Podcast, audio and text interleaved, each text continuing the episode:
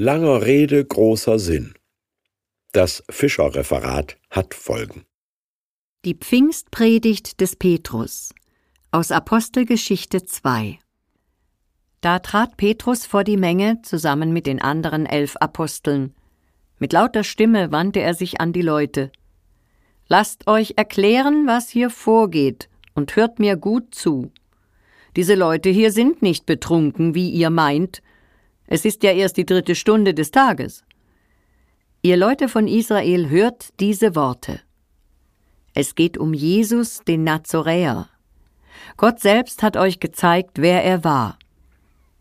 Mitten unter euch hat Gott durch ihn machtvolle Taten, Wunder und Zeichen geschehen lassen. Das wisst ihr ja selbst.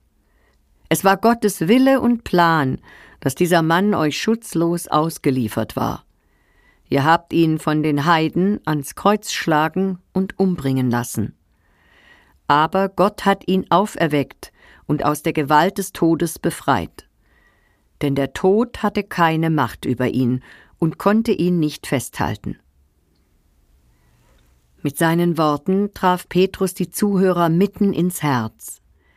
Sie fragten ihn und die anderen Apostel Ihr Brüder, was sollen wir tun? Petrus antwortete Tut Buße, lasst euch alle taufen im Namen von Jesus Christus. Dann wird Gott euch eure Schuld vergeben und euch den Heiligen Geist schenken. Diese Zusage gilt für euch und eure Kinder. Und sie gilt für alle in den fernen Ländern, so viele der Herr unser Gott noch zum Glauben an Jesus hinzurufen wird. Mit diesen und noch vielen weiteren Worten beschwor Petrus die Leute. Viele nahmen die Botschaft an, die Petrus verkündet hatte, und ließen sich taufen. An diesem Tag gewann die Gemeinde ungefähr 3000 Menschen hinzu. Man muss es mit langem U aussprechen, wie in Uhu, das Wort Buße. Mit kurzem U wäre der Busgeldkatalog ja nur eine Preisliste im Stadtbus ist aber eine Strafandrohung des Ordnungsamtes für besoffen Autofahren zum Beispiel. Stocknüchtern erklärt Petrus vor internationalem Publikum, von Gottes Geist simultan übersetzt, dass Jesus zwar spektakuläre Wunder tat und ungerecht zu Tode kam, aber erst durch seine Auferweckung als Gott wesensgleich bestätigt und autorisiert wurde. Echt? Ach so. Und jetzt? Fragen die Leute betroffen. Und Petrus sagt ein Wort, das die meisten Zuhörenden noch vom Prediger Johannes und einige vom Propheten Jona her kennen. Tut Buße. Das meint weder Strafzahlungen noch Prügel, das sollst du mir büßen, sondern bereut euren gottvergessenden Lebensstil an den zehn Geboten vorbei, denkt anders, wie Jesus zum Beispiel, und kehrt um zu ihm hin zum Beispiel.